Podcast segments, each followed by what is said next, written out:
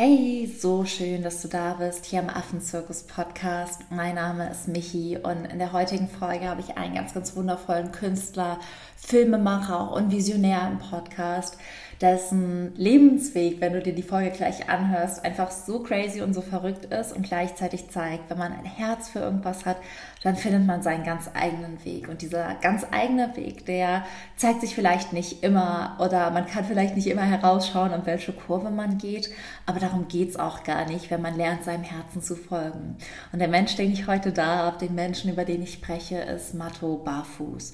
Und Matto ist, wie gesagt, Künstler, Matto ist Filmemacher, hat unter anderem den Film Malaika produziert, wo es um eine Gepardin und ihre Jungen geht, hat aber auch unfassbar viele andere Projekte unterstützt. Also er hat barfuß die Alpen überquert, er hat eine eigene NGO, er hat wahnsinnig viele Exkursionen auf den afrikanischen Kontinent gemacht, dort mit freilebenden Geparden, Cheetahs, Geparden auf Deutsch gelebt. In der Serengeti hat er einfach ganz, ganz viel auch beobachten können und ist einfach ein Ambassador für Geparden, aber wirklich auch für Natur- und Artenschutz. Und ich freue mich einfach total, heute mit ihm über sein Leben sprechen zu können, was ganz anders irgendwie auch vielleicht verlaufen ist, als man sich das am Anfang vorstellt.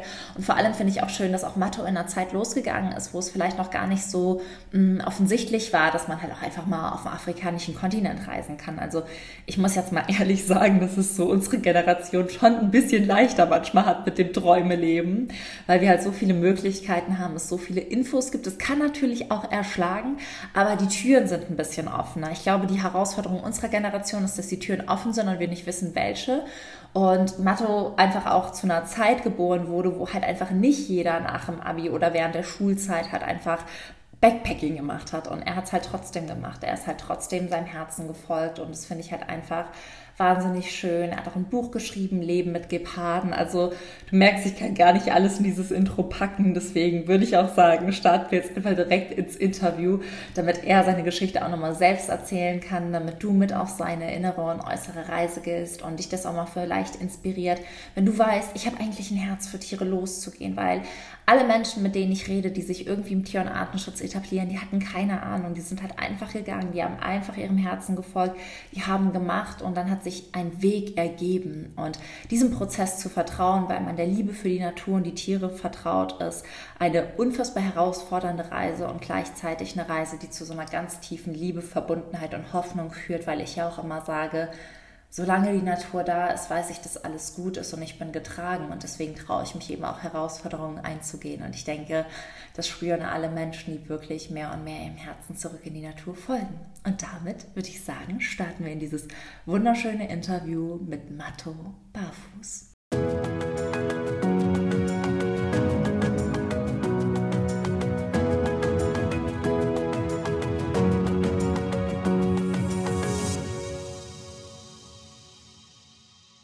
So schön, dass du da bist, lieber Matto. Ich freue mich sehr auf dieses Gespräch mit dir, weil ich in Vorbereitung auf dieses Gespräch ja so ein bisschen beeindruckt und auch ein bisschen verwundert von deinem Lebensweg war und wie früh der begonnen hat. Und das finde ich auch ziemlich, ziemlich faszinierend, weil dein Weg, auch wenn man sich auf seiner Website ja so ein bisschen umschaut, hat ja mit zwölf begonnen. Und möchtest du dich einmal ganz kurz vorstellen und uns dann mit in dein zwölftes Jahr Lebensjahr nehmen und uns vielleicht so ein bisschen erzählen, ja. was da war? Erstmal wunderschönen guten Tag. Und ähm, was mich jetzt ein bisschen stört, du sagst mit zwölf ging mein Weg los. das stimmt eigentlich nicht so ganz. Äh, also ich glaube, bei mir war es tatsächlich so, mein Leben hat sich so ergeben. Und es ist ja, es gibt ja keine Zufälle, muss man schon wirklich sagen. Ich hatte das Glück, auf einem ökologischen Bauernhof aufzuwachsen. Und das war damals tatsächlich sehr außergewöhnlich. Ich meine, heute ist das Thema Ökologie ein ganz anderes, ist auch mehr im Fokus der Gesellschaft. Und ich hatte allerdings auch das Pech, in einer sehr extremen Sekte aufzuwachsen. Also das war im Prinzip tatsächlich so die zwei Motoren, die dann meinen Weg bestimmt haben am Anfang. Und ich habe mich sehr, sehr viel mit Wissenschaft beschäftigt, schon sehr früh. Habe mit acht, neun Jahren die ganzen großen Verhaltensforscher hoch und runter gelesen, weil ich letztlich auch nach Begründungen gesucht habe, dass dieses Denken dieser Sekte so nicht real sein kann, so nicht funktionieren kann.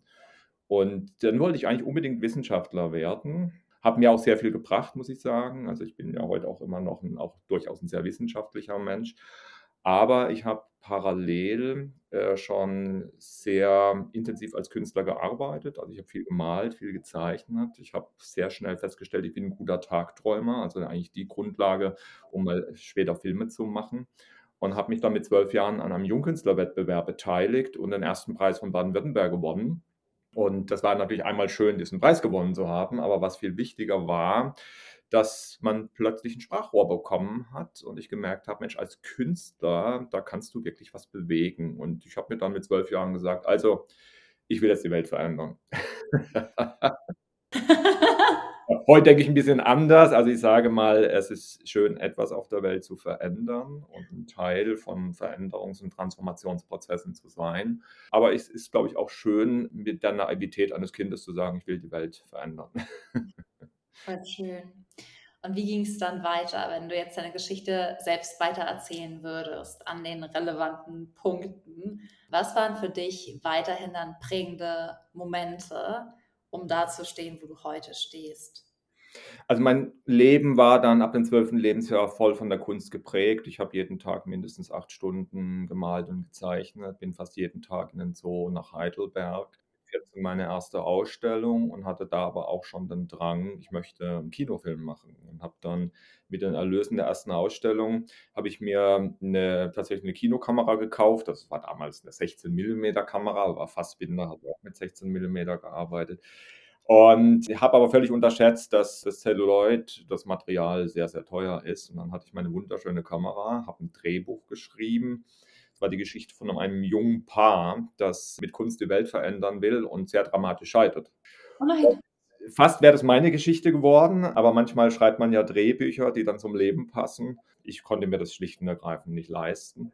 Und ja, übrigens kürzlich da eine ganz lustige Geschichte dazu und habe dann, also mit 16 Jahren, habe ich diese Filmkamera schweren Herzens verkauft. Ich werde mich äh, immer an diesen Tag erinnern. Es hat fürchterlich geregnet und äh, und äh, hat dann mir einen guten Preis geboten, hat die Kamera mitgenommen. Ich habe dann noch lange nachgeschaut und habe mir damals geschworen, dass ich eines Tages die beste Kamera der Welt kaufen werde. Und das Einzige, was mich ein bisschen versöhnt hat, war, es war ein Aktivist für Greenpeace. Also ich dachte, gut, äh, werde die Kamera gut einsetzen und ich war gerade kürzlich mit dem langjährigen Vorstandsvorsitzenden von Greenpeace zusammengesessen. Das äh, ist gerade mal eine Woche her und da habe ich ihm die Geschichte erzählt und wir haben also wirklich reichlich drüber gelacht. Geil. Ja, und auf manchen Träumen muss man halt äh, etwas länger warten. Also ich, ich wurde dann mit 16 eher der Aktivist. Äh, damals war das Thema Waldsterben ein großes Thema. Ich habe mit dem Barfußlaufen begonnen. Ich fand es total spannend, die direkte Verbindung zur Natur zu haben. Ich habe dann tatsächlich 89 mein Abitur gemacht, das Abiturszeugnis nie abgeholt. Das ist der Running Gag, weil ich immer gesagt habe, also wenn ich das Abiturszeugnis brauche, dann habe ich verloren. Und habe dann 89 die glorreiche Idee gehabt, so kam ich dann auch zu meinem eigentlichen Künstlernamen, die Alpen barfuß zu überqueren.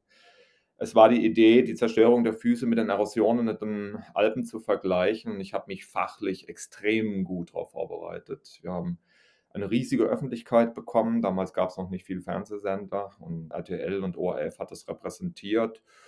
Und am Anfang gingen die Interviews in die Tiefe. Die Bilder waren natürlich beeindruckend. Es ist nicht so ganz lustig, barfuß über die Alpen zu gehen und auch über Gletscher zu gehen und so weiter. Das heißt, die zerstörten Füße, die kamen schon irgendwo rüber, auch in Bildern. Und die Leute waren berührt, vielleicht auch geschockt. Ich weiß es nicht. Und am Ende des Tages wurde dann daraus eine Aktion von zwei Verrückten, die einfach was unglaublich Komisches gemacht haben. Und wir sind dann halt durch Talkshows gereicht worden und am Ende wurde über das eigentliche Thema, das, was ich eigentlich erreichen wollte, dass wir diskutieren, wie können wir Erosionsschutz betreiben, äh, wie können wir Veränderungen in Alpenräumen tatsächlich durchführen, ja, das war eigentlich gar nicht mehr präsent. Und da war für mich klar, das war eigentlich ein großer Wendepunkt in meinem Leben, dass man also mit dem Schock, mit purem Aktionismus nichts verändern kann. Und ich habe mir dann gesagt, also ich möchte den Leuten die Schönheit der Natur näher bringen. Ich möchte Natur personalisieren. Ich möchte intensive Emotionen zur Natur aufbauen und immer die Frage in den Raum stellen, können wir als Mensch, der letztlich auch nur eine Art auf diesem Planet ist, akzeptieren, dass der Planet vor die Hunde geht. Und äh, das ist eigentlich die Leitlinie meiner Arbeit heute, auch meiner Kunst. Ja, ich bin jetzt gerade aktuell wieder etwas surrealer geworden, hat mit meinem aktuellen Kinofilmprojekt zu tun, aber ich glaube, im Mittelpunkt steht die Schönheit. Und ich denke, meine und hoffe, dass ich damit mit meiner Arbeit auch viel erreichen konnte und dass ich Leute motivieren konnte, einfach zu sagen, okay, ich leiste meinen Beitrag. Ja, voll schön. Du wurdest mir auch empfohlen. Also, ähm, okay. ja, also hast du ja schon mal. Schön, dass es sowas gibt, ja. ja, also du wurdest ja ähm, auch empfohlen. Hast da auf jeden Fall schon einige erreicht und deinen Beitrag geschaffen. Und ich finde, Kinofilm ist ein ähm, gutes Stichwort oder auch Film, denn jetzt kommt dein zweiter, richtig? Ist der zweite Film, der von dir zweite Kinofilm. Okay. Der erste war ja Malaika. Ja. Also wie ich ja schon sagte, der Weg zum Kinofilm war für mich schon recht lang. Ich habe dann Anfang des Jahrtausends Fernsehfilme gemacht. Hm, okay. Ich habe natürlich dann aufgrund meines Lebens mit den Geparden, äh, war ich dann oft vor der Kamera gestanden, eher. Und äh, ich liebte eigentlich beides vor und hinter der Kamera, weil also Bild ist für mich halt einfach großartig. Und für mich ist halt Bildsprache auch wichtig und da bin ich zwangsläufig beim Kinofilm gelandet, weil ich einfach, ich will mit großen Chips arbeiten, ich will mit Schärfe, Schärfe ziehen, ich will halt tatsächlich, sag mal, die, die Kunst entwickeln, die es gibt. Ich habe so einen ganz bösartigen Vergleich, jetzt nicht stutzen. Fernsehfilm, das ist wie ins Puff gehen, sage ich immer. Oh. Und Kinofilm ist romantische Liebe, weil da geht es um jedes Detail. Da ist man mit jeder Sekunde des Filmes ist man äh, intensiv verbunden. Ich habe jetzt für meinen aktuellen Kinofilm fast 140.000 Einzelsounds produziert, die ich in ein 3D Dolby Atmos Soundkonzept eingebracht habe. Und da, da, muss man einfach verrückt sein. Also da muss man den Film einfach abgrundtief lieben. Ja, sonst schafft man das nicht. Und Malaika, also ich habe den Film, ich meine Frage war eher, ist es der zweite oder ist es schon, gibt es schon mehr Kinofilme so rum? Ich habe seinen ersten Kinofilm gesehen, den gibt es ja auch bei Amazon. Und meine Frage ist, wie kamst du zu den Geparden? Also was machen Geparden für dich persönlich oder was hat für dich persönlich diesen Reiz ausgemacht, in diesem Film eine Gepardenmama und ihre sechs ja, Babys in den Vordergrund zu stellen. Wie kam die, die Idee und auch die Verbindung dahin? Das ist eigentlich eine lange Geschichte. Katzen haben mein Leben sehr geprägt. Es begann auch schon in meiner Kindheit. Ich habe ja gesagt, ich bin auf dem ökologischen Bauernhof zwar aufgewachsen, aber meine Eltern haben sehr klar unterschieden, kann man essen, kann man nicht essen bei den Tieren.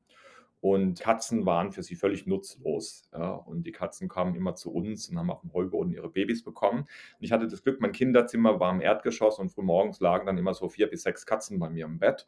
Und meine Mutter hat einen Schreikrampf bekommen, hat die erstmal alle rausgeschmissen. Und da habe ich mir gedacht, also Katzen, das sind meine Tiere. Ja. Bin eigentlich nach Afrika schon eher so wegen der Löwen und äh, natürlich so eher das Symbol erstmal für Afrika. Und Geparden waren es am Anfang gar nicht so, ja, weil ich auch im Zoo zum Beispiel kein emotionales Erlebnis mit Geparden hatte. Und dann habe ich halt 96 eine Gepardin getroffen mit fünf Babys und die hat halt wirklich mein Leben komplett verändert. Ich hatte die, damals die verrückte Idee, eine Reportage über diese Familie zu machen und es ging dann halt so weit, dass ich mit denen wirklich auf allen Vieren gelebt habe. Ich habe das Glück gehabt, damals äh, über viele Monate in der Serengeti einfach mit denen allein unterwegs zu sein. Äh, was heute in der Form wahrscheinlich gar nicht mehr möglich wäre. Und das hat wirklich mein Leben völlig auf den Kopf gestellt, das muss man sagen. Natürlich auch, sagt man, hat es die Aufmerksamkeit extrem erhöht. Ich habe ja dann ein Bildband drüber gemacht, es wurde ein Bestseller-Bildband, wurde in acht Sprachen veröffentlicht und bin durchgereicht worden bis hin zu Wetten das in Chile. Also sehr verrückte Dinge sind da passiert. Und dann, als ich Malaika getroffen habe, ich habe sie zum ersten Mal 2013 in Ostafrika, also in Mara, entdeckt. Und da habe ich mir gesagt, also du hast jetzt jahrelang versucht, den Menschen Geparden zu erklären. Und das will ich nicht mehr, sondern ich will eigentlich einen Spielfilm drehen. Ich bin natürlich völlig abhängig von dem, was die Gepardin mir bietet. Ich kann ja kein Drehbuch schreiben. Das ist ja mit meinen Schauspielern das Problem. Die machen einfach nicht, was der Regisseur sagt. Und ich habe von Anfang an entschieden, ich möchte also nicht mit ihr zusammenleben. Ich möchte eigentlich 'ne externe Kameraposition einnehmen und möchte einfach das erzählen, was passiert. Und ganz ehrlich gesagt hätte ich vorher 'n Drehbuch geschrieben. Ich hätte es nicht schöner, ich hätte es nicht romantischer, dramatischer schreiben können, wie's dann tatsächlich geworden ist. Und das ist 'n großes Geschenk, was mir da widerfahren ist. Ich war ja insgesamt 4 Jahre mit Malaika unterwegs. Am Anfang war sie noch allein, als ich sie zum 1. Mal getroffen habe und dann 1 Jahr später saß sie halt mit 6 Babys vor mir. Und da war klar für mich, jetzt beginnt die Geschichte. Und es war mir als Künstler immer ganz, ganz wichtig, wenn etwas passiert und mein Herz sagt: „Das ist es“, dann einfach zu sagen: „So, ich werde an dieser Geschichte dranbleiben und, äh, es ist mir völlig egal, welche Verpflichtungen ich zu Hause habe. Das ist einfach 'n Geschenk der Natur und meine Aufgabe ist, das zu dokumentieren und dranzubleiben.“ Und ich muss sagen, ich habe von Malaika sehr viel gelernt. Ähm was letztlich dann die Intention des Filmes wurde, hat sich im Laufe der Dreharbeiten mit Malaika herauskristallisiert. Das war am Ende für mich die Geschichte einer unglaublichen Mutter und ganz großartigen Frau, für die das Motto war: „Egal, was auf dieser Welt passiert, es gibt keinen vernünftigen Grund aufzugeben.“ Und ich habe sie eigentlich auch von Anfang an einfach auch wie 'ne Persönlichkeit, wie 'ne Frau behandelt. Und ich muss sagen, es gab halt auch wirklich sehr nahe, intime Momente mit ihr. Also, wir waren so irgendwie geistig total verbunden und auch seelisch total verbunden. Und sie hat auch 'n wunderbaren Humor eigentlich entwickelt. Also, äh, ich sage den letzten Film, den ich einmal drehen werde, das wird 'n Film sein über Humor bei Tieren. Und das fand ich auch also, als Individuum war sie einfach unglaublich. Ich glaube, ich werde nie mehr eine Gepardin gut, man soll ja Individuen nicht vergleichen, aber in der individuellen Form entdecken, wie es Malaika war. Und Ja. Ja, deswegen hoffe ich, dass ich ihr 'n wirklich großes Denkmal setzen konnte. Sie ist ja auch tatsächlich 16 Jahre alt geworden, was 'n großes und gutes Alter in der freien Natur ist. Und ich durfte sie eigentlich bis kurz vor ihrem Tod durfte ich sie begleiten und da bin ich sehr, sehr dankbar dafür. Ja. Der Film hat ja viele emotionale Wendungen. Ich will gar nicht spoilern. Wie kriege ich das hin, ohne zu spoilern? Der Film hat viele emotionale Wendungen, ist, glaube ich, ganz gut. Gab's so einen Moment während des Drehs, der ganz besonders emotional für dich war? Weil ich finde, es ist so 'ne Reise von tiefer Berührung vor: „Wow, krass, süß.“ Es gab 2 2 wirklich 2 ganz tiefgreifende Punkte in dem Film. Das eine war, als sie diese schlimme Verletzung hatte. Sie hat ja versucht, 'n Impala zu jagen und kam dann, äh, mit 'ner ganz tiefen Wunde also, offenkundig ist sie im falschen Winkel auf einen Ast aufgetroffen mit sehr hoher Geschwindigkeit und hat sich tief in ihre Brust gebohrt. Und zum Teil war auch der Brustmuskel davon betroffen. Und sie war eigentlich als alleinerziehende Mutter war sie im Prinzip tot, ja. Und das große Problem ist ja, ich darf als Tierfilmer ja nicht eingreifen. Ja, das und das war für mich ganz schwierige Situation auf der einen Seite, auf der anderen Seite natürlich dabei zu sein, ihr letztlich auch, ich sage jetzt mal, seelischen Beistand zu leisten und zu beobachten, wie stark sie eigentlich ist und wie sie mit ihren Mitteln sie hat dann ganz intensiv geschnurrt, dann den ganzen Tag quasi in niederfrequenten den Körper in niederfrequenten Schwingungen versetzt, hat den Kindern auch beibringen müssen: „Also, eure Mami, die kann jetzt nicht jagen, äh, die muss sich regenerieren.“ Das haben sie am Anfang nicht verstanden. Sie hat dann natürlich auch Techniken gefunden, mit kleineren Beutetieren wieder das Jagen zu beginnen und das also, unglaublich zu managen, aber dann auch diese Situation, dass dann Beutetiere sofort merken also, diese Jägerin, die hat wahrscheinlich jetzt keine Chance mehr. Sie kommen ganz nah, lachen sie regelrecht aus, ja. Das war also, für mich hinter der Kamera emotional sehr schwer zu ertragen. Und 'n weiterer Punkt, der aber letztlich für die Message des Filmes sehr, sehr wichtig war, sie hatte ja dann am Ende 3 Kinder, die im Prinzip schon erwachsen waren. Und dann hat sie entschieden, einen Fluss zu überqueren, der sonst nur 'n kleines Rinnsal war und da wurde ihr Sohn Marlo von 'nem Krokodil gepackt. Ich habe das am Anfang gar nicht wirklich wahrgenommen und sie war auf der anderen Seite des Flusses, guckte dann immer auf eine Stelle habe ich gesehen, also, Marlo wird von irgendwas festgehalten. Glücklicherweise lief die Kamera dann tatsächlich weiter. Äh, wusste ich gar nicht, aber ich war halt hinter der Kamera. Ich schrie einfach nur Fight, Fight, Fight. Malaika guckte mich an und das war also wirklich, sie guckte mich an, mach was. Ich weiß nicht, was ich machen kann, mach was. Ich konnte natürlich nichts tun und nach fünf Minuten etwa verschwand er dann unter dem Wasser. Und die vier Tage danach, äh, muss ich sagen, also die haben mich völlig geflasht. Das sind, glaube ich, bei uns allen sind viele Tränen geflossen. Und die Geparden sind jeden Morgen und jeden Abend an die Stelle des Flusses zurück, wo das passiert ist, haben gerufen, haben geweint, haben gesucht. Und erst am Abend des vierten Tages haben sie entschieden, also Marlo ist nicht mehr und sind dann am fünften Tag vor morgens über den Fluss zurück zu der Stelle, wo sie 20 Minuten bevor das tatsächlich passiert ist, eine Löwin geärgert haben und waren den ganzen Tag an dieser Stelle, so als würden sie im Prinzip das klingt so ein bisschen romantisch, aber äh, das, das war einfach so, als würden sie im Prinzip nochmal den letzten Weg mit Marlo nachvollziehen wollen. Und ähm, das war für mich eben auch ein Punkt, wo ich gesagt habe, ich möchte als, als Filmemacher, als Künstler das in einem Film auch richtig rausarbeiten, denn wir müssen über Empathie bei Tieren da völlig neu nachdenken. Und es war auch tatsächlich, also für uns war es die Hölle im Schnitt. Ich musste mir das Jahrhundert mal quasi angucken und dann noch mehr. Und wir, wir waren jedes Mal heulend vor dem Screen gesessen. Und im, auch im Kino war es natürlich so, dass da viele Tränen geflossen sind. Aber es, ich meine, es, Film ist Emotion und Film will was transportieren und will was verändern. Und das ist, glaube ich, auch mit dieser Szene sehr gut gelungen. Ja, auf jeden Fall. Es war ähm, Schlimm. Schlimm, ich kann das gar nicht in Worte fassen. Es war natürlich, es war völlig schlimm und deswegen, ja, so wichtig die Szene ist, um etwas zu zeigen, so schlimm war es natürlich, weil einfach wieder ein Gepard verloren gegangen ist und ja, ja. wir wissen alle, wie es artenschutztechnisch mit Geparden aussieht. Wie off-topic, wie gehst du mit den Emotionen um? Hast du für dich eine Technik, ein Tool, dass wenn du so emotional beim Dreh, beim Film wirst. Es ist ja auch ein emotionales Thema. Was machst du, um mit deinen eigenen Emotionen dann umgehen zu können? Ich lasse die Emotionen raus und ich habe als Künstler ja die Möglichkeit, auch die Emotionen, also Emotionen sind ja auch ein Tool für mich als Künstler. Ja? Also ich habe eine, eine, eine tiefe Emotion, wenn ich zum Beispiel eine bestimmte Szene drehe und überlege dann als Künstler, wie ich möglichst vielen Menschen diese Emotionen weitergeben kann das ist eine großartige Verarbeitung von Emotionen. Und ich bin ein sehr emotionaler Mensch. Ja, also ich bin auch, muss ich sagen, nah am Wasser gebaut und das ist für mich okay. Also damit kann ich super leben, ja, weil ich glaube, dass äh, diese Emotionalität, die ich habe, mich auch befähigt, mit Tieren zu arbeiten. Tiere haben uns, was das Emotionale angeht, viel voraus. Ja.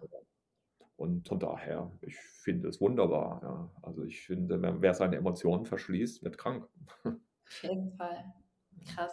Aber sehr schön auch nochmal als Tipp, weil ich finde, gerade wir Menschen sind ja mittlerweile ein bisschen emotional abgestumpft, wenn ich das mal so sagen darf. Und äh, viele fragen sich dann, wie kann ich mit meinen Emotionen umgehen? Aber klar, es ist halt einfach rauslassen, fühlen. Ja, also ich glaube, es ist auch ganz wichtig, gerade Kinder auch in der Richtung zu erziehen, ihnen Mut zu geben, Emotionen zu zeigen, denn wir werden eine immer technischere Gesellschaft. Wir versuchen jetzt schon mit künstlicher Intelligenz uns abzuschaffen, äh, was ja auch heißt, dass Emotion verloren geht. Ja. Und ich habe keine Lust, meine Texte von einem künstlichen Intelligenzsystem schreiben zu lassen, weil schon der Wertegang eines Textes auch ja Emotionen ausdrückt und hilft auch, meine Emotionen nach außen zu tragen. Also ich glaube, das ist schon wichtig, ja.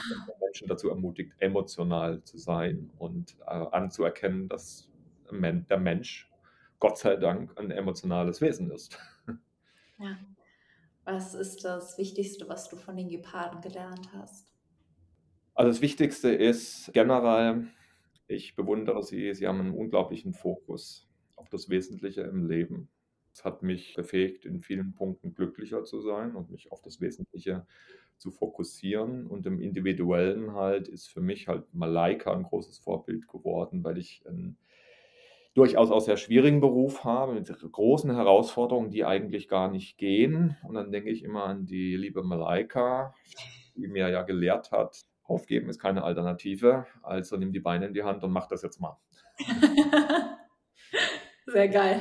Sehr, sehr, sehr cool. Vor allem die Beine in die Hand. Die sind ja schnell in der Umsetzung. Ja, genau. du hast dich ja nicht aufhalten lassen, sondern dein nächstes großes Kinoprojekt geplant. Diesmal nicht über Geparden. Nimm uns mal mit, was uns diesen Sommer kommt. Es kommt, äh, also Weltpremiere ist am 4. Oktober im legendären Zoopalast in Berlin, im besten Dolby Atmos Saal in ganz Deutschland. Und das wird nicht nur eine Weltpremiere eines Kinofilms, sondern es wird äh, der Start einer riesigen Kampagne mit ganz, ganz, ganz tollen Partnern. Das steht seit gestern fest. Unter dem Motto, Natur ist das Wertvollste, was wir haben. Krass. Ja, also es ist ein wunderbares Projekt, was daraus geworden ist. Äh, ich gehe mit dieser Idee schon seit acht Jahren schwanger, muss ich sagen.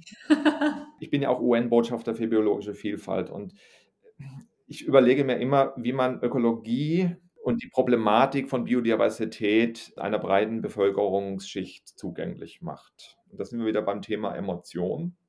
Und da hatte ich die Idee, dass ein kleines Erdmännchen die Geschichte des Planeten aller der Geschichte von den Buschleuten, also so wie die Buschleute sich das erzählen, erzählt. Und auf eine sehr witzige, aber extrem emotional und dramaturgisch emotional sich steigernde Art und Weise Ökologie uns näher bringt. Und ich werde gerade dieser Tage oft gefragt, was willst du mit dem Film erreichen?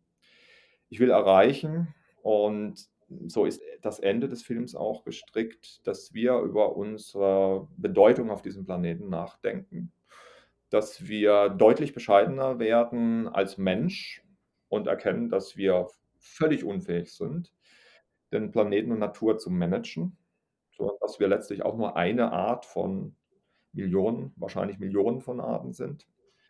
Und dass, wenn ich früh morgens in den Spiegel gucke, dass ich mir einfach die Frage stelle, wer bin ich eigentlich und welche Rolle spiele ich auf diesem Planet? Das ist das, was ich als Künstler erreichen will. Und der Film beschreibt eigentlich den Werdegang vom Ich zum Wir und zu der Erkenntnis, dass wir nur alle gemeinsam als großes Ökosystem den Planeten weiterhin zukunftsfähig und lebensfähig gestalten können.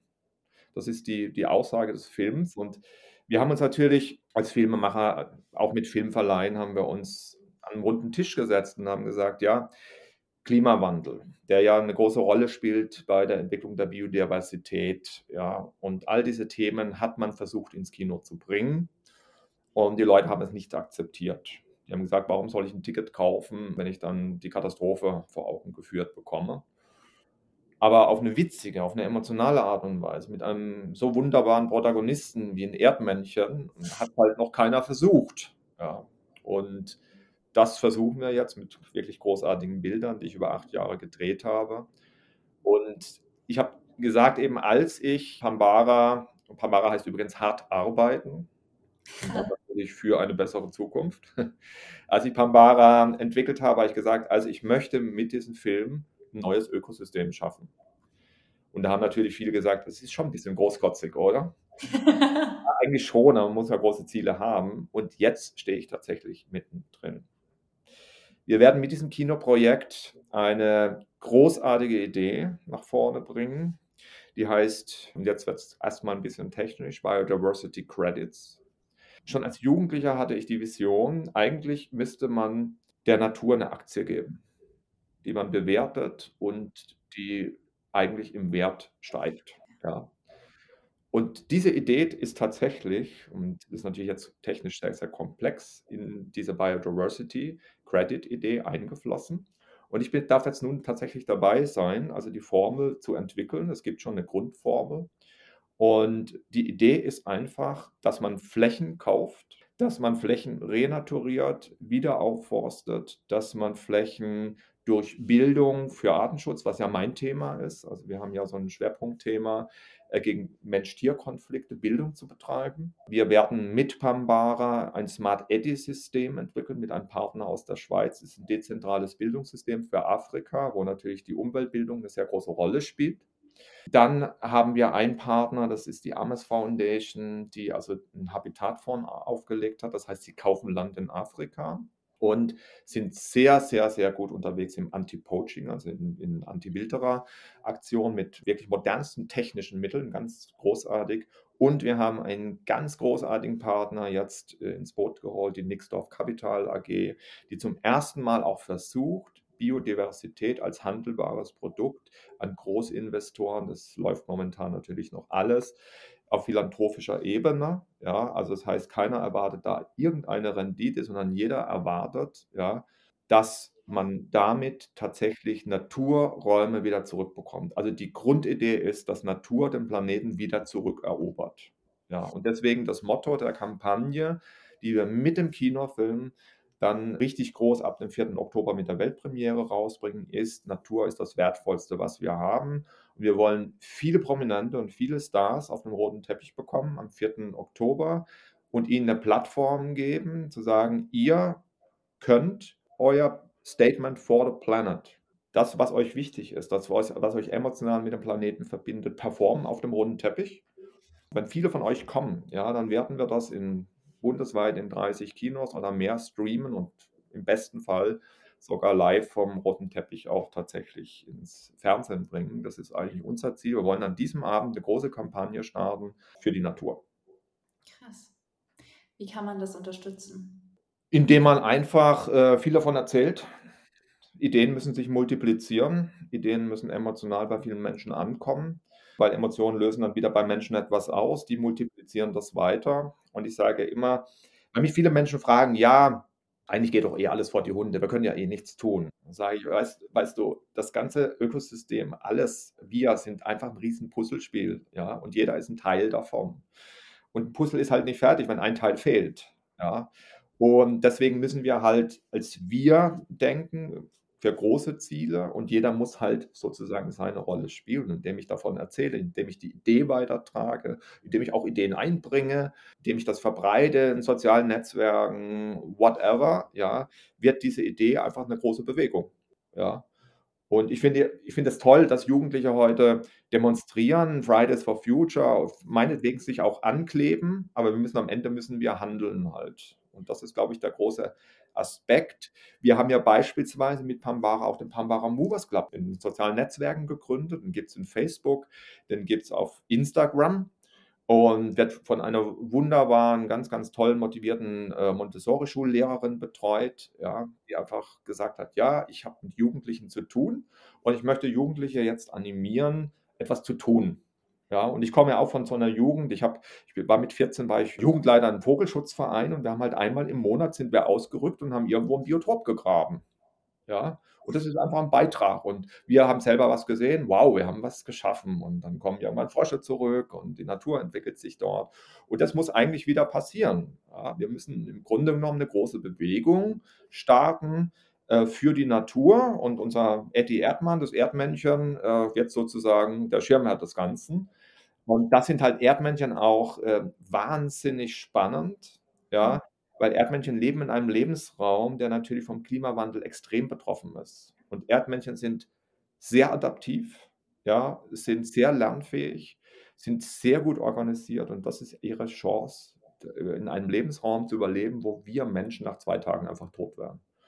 Und wir haben ein wunderbares Leitmotiv auch der Kampagne jetzt entwickelt. Das ist ein Kunstwerk, das ich geschaffen habe. Das ist ein kleiner Erdmann, Planeten, sich am Planeten festhält. Und die Frage ist, wem gehört der Planet?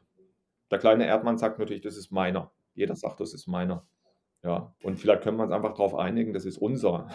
Also our planet ist ja so die, die Grundaussage. Ja, krass.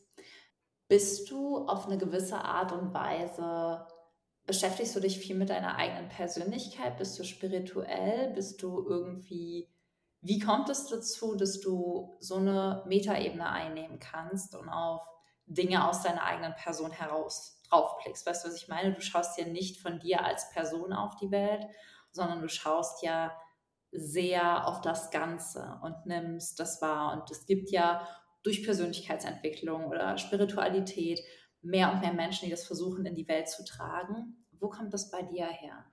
Also ich bin äh, grundsätzlich ein sehr spiritueller Mensch. Ich mag das nur nicht mit irgendeinem Dogma verbinden. Also ich sage, bei der Natur gibt es sehr viel äh, Spiritualität. Ja, bisschen schwierig. Und, äh, das ist ja da tatsächlich verankert und wir wissen ja sehr wenig noch über die Kommunikationsformen auch innerhalb der Natur. Also, ich bin zum Beispiel ich habe gelernt, im Laufe der letzten Jahre Energien zu spüren. Und das ist 'n 'n Prozess, den ich in der Natur gelernt habe. Und deswegen, sage ich mal, habe ich auch die Kraft, das alles zu tun. Also, ich gucke manchmal, was sage: „Was mutest du dir eigentlich alles an?“ Aber da ist es halt einfach, ich habe da irgendwie so 'n Akku in mir drin und der wird halt gefüttert von von ganz vielen Inspirationen, die ich aus der Natur hole. Und da spielt halt die Spiritualität und 'ne ganz, ganz große Rolle. Das ist 'n En Energiefeld, ja.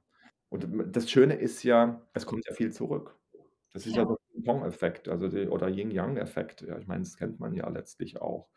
Und das ist ja auch das, was ich versuche auch weiterzugeben. Beginnt mit irgendetwas, macht euch bewusst, was das verändert und ihr bekommt so viel zurück, dass sich im Prinzip etwas, was am Anfang 'ne kleine Idee war, zu 'ner ganz großen Idee hochschaukelt und dann auch ganz viele verbindet. Dann entstehen Energien, ja, und das ist einfach, äh wir uns als Menschen geht's ja extrem gut. Wir wir haben das Glück gehabt sogar, dass wir jetzt in in so 'nem zivilen Umfeld aufgewachsen sind.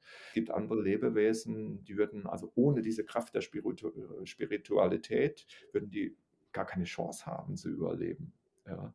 Das ist deren Source of Energy, ja, sage ich immer. Ja, und das ist für uns also, wir wissen ja alle, wir müssen uns mal wieder bisschen runter skalieren. Wir müssen ja 'n Weg finden, fair miteinander global umzugehen. Und das ist ja etwas, was wir uns nicht so richtig vorstellen können, dass 'n Schritt zurück ja ein Schritt nach vorne sein kann, wenn wir halt das Bewusstsein dafür entwickeln. Ja. Sehr schön gesagt. Das schreibe ich als Zitat zur Folge auf. Dass wir uns bewusst machen, dass ein Schritt zurück ein Schritt nach vorne sein kann. Wir gehen mal in die Zukunft, 10, 15 Jahre von heute. Wo siehst du dich da? Also, ich hoffe, dass das, was wir jetzt anstoßen, tatsächlich die große Bewegung erzeugt hat und dass, wenn ich zurückblicken kann, dass ich sagen kann: „Ja, also, es hat sich gelohnt, so für Pambara und auch weitere Kinofilme, die schon in der im Kopf sind, zum Teil auch schon groß größtenteils fast abgedreht sind und so weiter, dass die natürlich diesen Prozess begleiten. Mir ist aber auch bewusst also, ich sage ja auch immer, also, wenn's den Matto Barfuß nicht mehr gibt, dreht die Welt sich weiter, ja. Aber ich hoffe natürlich, dass ich in 10, 20, 30 Jahren durchaus auch noch meine Rolle spielen kann. Also, bin ich eigentlich sehr, sehr optimistisch. Und ich blicke ehrlich gesagt auch optimistisch in die Zukunft. Also, ich bin jetzt nicht jemand, der sagt: „Ach, es wird alles schlimmer und, äh, wir werden den Karren an die Wand fahren“, sondern ich glaube schon, dass wir gute Chancen haben, die Kurve zu kriegen. Wir sind natürlich momentan schon in 'ner schwierigen Situation. Also, wir müssen 'n bisschen über uns hinauswachsen. Aber diesen Prozess zu begleiten, macht mich persönlich sehr glücklich und ich glaube, das wird auch in 15 Jahren noch so sein. Voll schön. Gibt es was, was dir zum Ende der Folge noch ganz besonders wichtig ist und was dir aufm Herzen liegt? Irgendwas, was du auch einfach nach draußen mitgeben möchtest oder vielleicht auch 'n Appell oder 'n Gedanke, der dich besonders inspiriert? Also, ich glaube, ich möchte den Menschen generell mitnehmen: Brecht aus der Gesellschaft aus, findet euch selbst und findet das Glück darin, dass ihr etwas für die Natur, für 'n gemeinsames Ziel einfach tut. Und wenn ihr das schafft, dann wird die Zukunft gut. Ja, und dann hat sich unser aller Arbeit gelohnt. Voll schön. Wahnsinn, Wahnsinn, da war so viel drin. Vielen, vielen, vielen Dank für die Zeit. Ich werde auf jeden Fall Ja. sowohl die Filme, dein Bildband, deine Webseite, wo man spenden kann, das geht ja auch. Also, ich packe einmal alles unten rein, dass die Leute das wirklich unterstützen und supporten können. Und Ja. danke, danke, danke, danke. schön, wenn du so 'n bisschen den Movers Club weil, ähm, unsere liebe Lehrerin, die ist grad 'n bisschen gefrustet, ist nicht so einfach, das aufzubauen. Nein, das ist Und, äh, sie macht sich da wirklich wahnsinnige Mühe, finde ich ganz, ganz, ganz toll. Und, äh, wir wollen ja jetzt auch viele Jugendliche und viele Kinder auch mitnehmen und einfach sagen: „Komm, lasst uns was machen.“ Und auch mit Papa Erdmann, äh, wir haben 'n ganz, ganz lustiges Movers, äh, Signet entwickelt, äh, wo der Papa Erdmann so bisschen wie 'n strenger Oberlehrer guckt. Ja, da wäre sie sehr glücklich, wenn das schön Ja. wächst.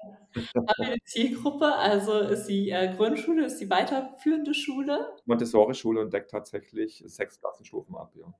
Okay, super. Dann packe ich das mal unten rein. Ich kenne sogar auch eine Lehrerin an der Montessori-Schule. Mhm. Empfehle ich. Ganz schönes Schulprinzip. Also muss ich sagen, ich bin da auch ab und zu mal so einmal im Jahr und äh, wir machen dann halt auch mal eine Aktion. Und sie hat dann auch mal Malaika gezeigt in der Schule und dann mussten dann die Kinder über Weihnachten und Neujahr Kunstwerke schaffen, was ihnen am meisten gefallen hat oder am meisten, was sie am meisten berührt hat. Und dann bin ich natürlich auch immer in die Schule gegangen und das ist für die Kinder natürlich toll, da mit dem Regisseur zu reden. Und natürlich dann eine Preisverleihung haben wir gemacht. Also das ist schon, da kann man viel machen. Kinder muss man ja motivieren. Also Kinder sind ja per se sehr kreativ und äh, sind per se sehr positiv und äh, das sollten wir halt alle auch wirklich unterstützen.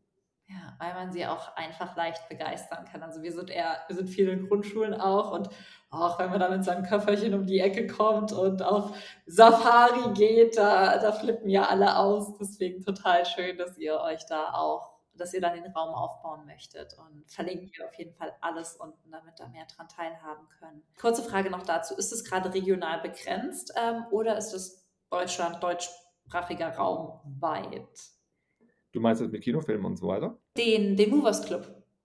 Nee, nee, das ist eigentlich deutschlandweit ja. und wir wollen natürlich irgendwann wollen wir das auch international machen. Also wir haben jetzt schon großes Interesse aus China für Pambara.